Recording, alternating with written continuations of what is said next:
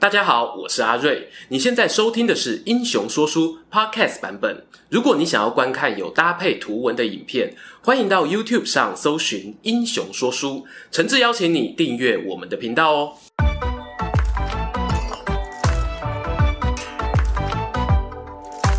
Hello，英雄说书的观众朋友，你们好，我是说书人阿瑞，替大家带来精彩的英雄故事。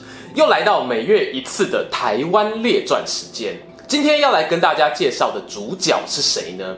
他曾经啊，在十八世纪的晚期发起亚洲最大型的民变，占领了大半的台湾，让清朝的乾隆皇帝啊调派九省兵力、十三镇总兵，最远呢来自四川湖广，前后运补了二十万兵员，甚至出动了他的爱将陕甘提督福康安、紫光阁名将海兰察跨海来台。才顺利平定那些所谓的暴民。最后，乾隆皇呢，把镇压这场乱世列为自己的十全武功之一。究竟是谁能有这么强大的反动能量，让大清帝国领袖为之动摇？他就是出身台中大里义、台湾天地会的领袖林爽文。不知道大家对这个名字有印象吗？大多数人哦都知道，台湾清领时期呢有三大抗清事件，领导者呢分别为朱一贵、林爽文还有戴潮春，其中又以林爽文事件的名气最大，更在民间社会遗留下许多生命记忆。譬如台中有爽文垒球场，南投中寮乡有爽文路、爽文村，以爽文为名的学校等等。原本在清代的官史中啊，他是被定义成大逆不道的叛乱分子。然而呢，显然台湾民间有些人不这么认为。到今天为止哦，过了两百多年，还有超过一百个地名、寺庙、国中、国小以爽文为名来纪念他。到底他是一个怎么样的人呢？我会用两集的影片为大家介绍林爽文的身世之谜、少年发迹的过程、加入天地会的原因、在侏罗城、大理一等地的作战经过，以及我认为他起兵失败的原因。我们一起看下去吧。开头就来聊聊林爽文这个人的身世之谜。站在清朝的角度啊，林爽文呢是一个反贼，理论上应该要祖宗十八代的资料都被挖出来，连做法株连九族都不意外。官方说法呢是这样的：林爽文是公元一七五七年在漳州府平和县的火烧楼出生，等到公元的一七七三年，十六岁才跟着父亲林劝、母亲曾氏移民到台湾的大里义。关于大里义的介绍啊，请参考我们雾峰林家的影片。这里呢，算是漳州林家的重要根据地。但是呢，当你想要进一步去追查林爽文的家族记录时，找遍了漳州林氏宗亲族谱都没有，仿佛被消失了一样。更诡异的事情是啊，林爽文呢，在公元一七八七年起兵后，乾隆皇帝原本有下令闽浙总督李世尧去做一件事。那就是呢，到漳州平和县打听林家祖坟的位置，把他的祖先呐、啊、挖出来，挫骨扬灰，这个狠呐、啊！然而呢，李总督打听了好几个月都没有结果，而当时林爽文的父亲林劝已经被逮捕，他在福康安的盘问底下，怎么样都不肯松口哦，推脱说上一代啊家境贫困，把先人呢找个异种埋葬。也没有立碑，而忘了埋在哪里。神奇的事发生了，到了隔年一七八八年的二月，那个时候呢，林爽文已经兵败被捕，乾隆竟然通知前面那一个李总督取消挖坟，做人留一线，日后好相见。再隔了一个月，乾隆甚至更宽宏大度的想要放过林劝，只是啊，因为大臣严厉反对而作罢。到底是什么原因会让皇帝改变心意呢？我听过一种说法是啊，林爽文他的阿祖，传说便是天地会祖传姚大高本所罗列的洪门后五祖之一林心珠。这个林心珠呢，战功不小哦。康熙年间，五十四岁的他曾经带兵远征俄国，迫使当时沙皇呢与清帝国签订尼布楚条约。六十八岁的时候，还随康熙皇帝亲征平定准噶尔部的叛乱。根据清朝的史料记载呢，林心珠是在公元的一六九六年班师回朝的路上过世的。然而民间有许多马路消息。说他是因为啊立下大功，遭到奸臣陷害，所以身受重伤，西家带眷逃离北京，最后出家为僧，在南方沿海一带啊复兴天地会。听起来很像是小说情节，但似乎又可以解释为何乾隆处理爽文爸爸前后反差那么大的原因。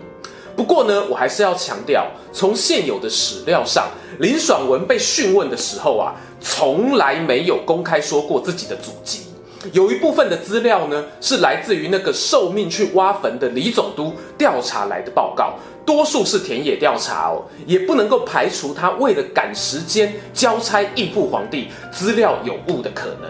好的，神秘的家世调查说到这里，接下来我们要来看看林爽文的少年时代过的是怎样的日子。林爽文呢，年少随家人到台湾大里驿打拼。当时啊，父亲已经五十二岁了，三个弟弟呢都未满十岁，家境啊其实是很清苦的。而大里驿虽然是台湾六大街区之一，坦白说，大部分的肥沃田地已经被开发的差不多了。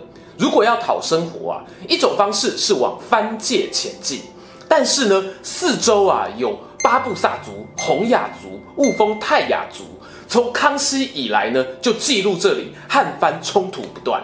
十六岁的爽文呢，就选择另外一种方式讨生活。他在彰化附近啊赶牛车度日。台湾呢是个海岛哦，本身不产马，早年陆运靠的就是牛车，可以用来搬家运米、载人载货两相宜。简单讲，爽文做的就是货运物流个人工作室啦。幸运的是呢，他在二十岁那一年获得举荐，到彰化县城里担任基层的衙役。而在过几年后呢，他的家境状况哦明显好转。根据林美容教授的一则草屯镇聚落发展专论中的研究指出，有一笔公元一七七六年的土地买卖古文书契约，其中一位买主和通说林爽文的阿公林克同名。林克呢，和他的族兄弟林霸，哎，真的叫林爸啦，不是林北哦。他们合资呢，买了一块三甲三分的熟园。爽文家族呢，从赶牛车当衙役，到最后可以买土地置产，这到底是什么原因呢？关于林爽文是如何赚到他人生中的第一桶金，一样吼，有甲说跟乙说。第一种比较传奇的版本，其实就跟开头我们讲到，有人怀疑他阿祖是天地会后五祖林心珠有关。传说里，哎，我强调是传说，林心珠逃离北京，在台湾过世，在苗栗竹南山区啊，有一座剑冢，还有五十颗夜明珠陪葬。林爽文就在父亲指点下，前往取得了先人的遗产，最后呢，得以发迹。至于第二种我自己喜欢的版本，其实是林爽文在成年工作到举世反清的十余年间啊，他海派、爱交朋友的个性，让他广结了许多人脉。包括在当衙役期间呢，他看到清朝派来台湾的官员吏治普遍不佳。毕竟哦，你从大中国视角来看，到台湾呢，某种程度上是发配边疆。就有一些恶职的官员啊，收受贿赂啊，放任汉人开垦翻地啊，然后呢，在登记土地面积的时候，以多报少、逃漏税等情形屡见不鲜哦。也看到很多没有钱打通关，所以被收押的百姓。爽文当时呢，还会自掏腰包帮他们交保离开。这一段过程中呢，林爽文认识了不少好兄弟。譬如从小在鹿港长大，杀鹿麻园庄的庄主王芬，他是泉州人与帕普拉族大肚社的混血儿。还记得我们大肚王国的幻想故事吗？这一位王芬哦，是真实存在的，体格魁梧，臂力超人，还被聘请担任鹿港芭蕉的总教头。王芬和林爽文啊，后来都是台湾天地会的创会元老，起兵攻陷彰化的时候呢，更是身先士卒的领队将军。同时，因为王芬啊，他具备了元汉两种身份，让他在咽下自己最后一口气前呢，都很想要弭平族群间的纷争。再来呢，讲到林爽文另一个好朋友，名字叫做杜夫，他是啊土生土长的台湾人，老祖先最早可以追寻到郑氏集团东宁王国时期就已经在竹山发展，后来呢没有被遣返回中国，就在这一座岛屿留了下来。杜家人啊，主要做的是通事的工作，简单说呢，就是担任汉人与原住民之间的沟通桥梁。林爽文起兵后期，想要往内山逃逸，靠的呢，应该就是杜夫居中牵线。而大学士福康安后来呀、啊，查到这一位通事的能耐，就转而利用杜夫的家人做威胁，要求啊，他说出林爽文的下落。这个呢，在之后的影片中哦，会聊到。举这两位当做例子，我想要说的是呢，其实当年跟林爽文结交的人，未必有如我们刻板印象中是穷苦人家，一无所有才想要造反搞叛乱。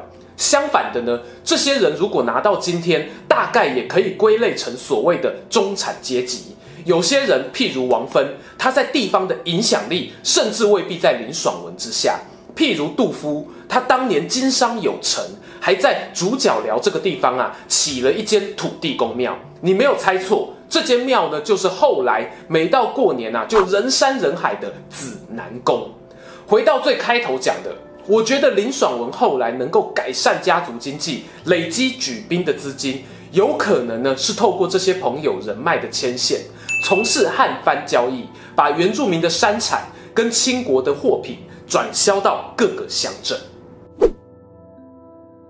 林爽文呢，事业起飞的同时，他们林家也跻身成为大理的地方豪强。当时的大里一城廓，横长各有五里，四周呢种植了大毛竹当做屏障，庄外还有大肚溪盘绕。林家大家族呢，差不多有三千人丁。三千人是什么概念呢？当时彰化县城内的官兵曾经不满两百人，而鹿港的水师也只编制了三百多人。繁华的大里邑啊，也成为未来林爽文元帅府的所在地。林家有了地位后啊，就组成了自家的自卫队。在清朝地方官无力处理各种纠纷的情况下，他们扮演了地下协调者的角色。然而呢，当地下秩序与台面上的统治者势力失去平衡时，冲突是在所难免的。加上大理林家多半出身漳州，本身也有很强的族群凝聚力。十八世纪后期啊，大理邑就发生了两件大事，分别是张权械斗以及汉番冲突。特别说一下，张权械斗中呢，林爽文其实并没有参与其中。但是这两次事件造成了大理林家、台中的平埔族、张权族群之间的严重分裂。我甚至认为啊，这些大时代留下来的因果报应，也造就了林爽文日后起兵的时候难以弥补的毁灭性伤害。那么林爽文到底为什么要起兵？是他加入天地会之后才起心动念吗？我归纳出两种我认为可能的起兵原因。第一种，也就是大家最常听到的导火线，是来自于公元一七八六年诸罗县的一起争家产纠纷。在当地啊，有一个大垦户姓杨，他们家人啊，在开垦土地过程中，为了争夺地产，就开始结党立派，因此呢，被地方官盯上了。要知道哦，在公元一七六四年起。大清帝国为了严防像天地会这样的地下抗清组织彼此串联，有规定，如果三十个弟兄以上宣告结拜，无论你有没有斩鸡头、烧黄纸的仪式，带头的人呐、啊、都处以绞刑。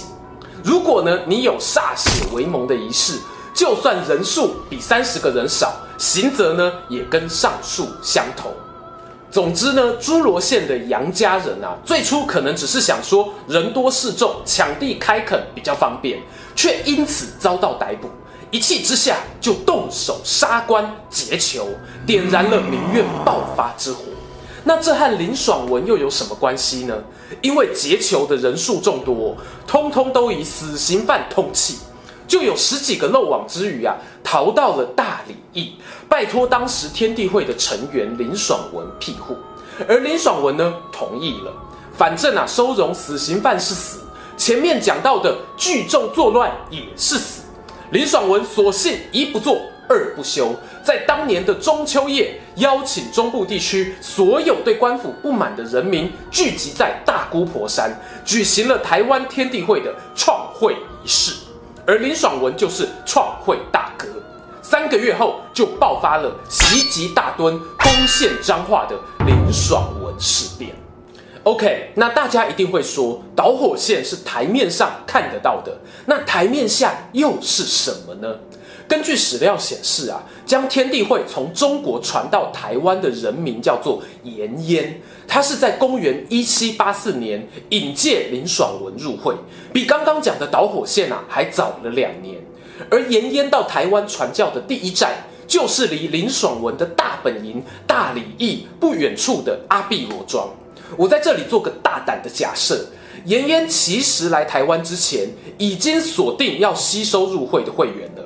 林爽文就是重点人物，为什么呢？前面说林爽文他发迹后，就让阿公林克与那个名字很霸气、住在草屯的亲戚林霸一起买土地，而林爽文自己家族的族谱很隐晦，但林霸的族谱呢就相对清楚了。林霸有个祖先叫林泰，参加过朱一贵之变。林泰的堂兄弟呢，还参加过乾隆年间的黄教之变。这个家族体内啊，肯定流着叛逆的血液啊，根本就是专业反抗军。过去历史课本啊，常写清国统治台湾后，三年一小反，五年一大反。我们千万不要因此就下了台湾人生性好乱这个结论。就连乾隆皇帝日后在会诊当事人的供词时，都认同了大清国派驻台湾的官吏确实有动辄烧人房屋、伤及无辜的行径，因此导致天地会匪有借口来滋事，使用武力反对当权者，这是杀头的生意呀、啊！以前我们如果光听雾峰林家的故事，会觉得林爽文的起兵行动好像没有获得大部分族人的认可，是自己一意孤行。但事实上呢，你会发现支持林爽文的族人并不少。林家人对抗清国的身影啊，从朱一贵事件以来就没有缺席。我认为这不纯粹是巧合，或者单靠少数人煽动就能造成。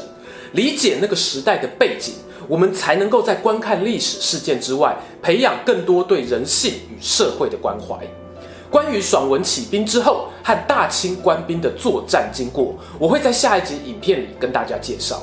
本片的结尾呢，想跟大家聊个小故事。林霸所属的草屯林氏家庙，在今天叫做聚思堂。堂内有一幅字画，画上题了一句诗，叫做“犁头磨灭土中藏”。字面的意思是，老旧的耕田犁头不用了，就埋藏在田土中。但是上一句是什么呢？是田土翻覆，年年在。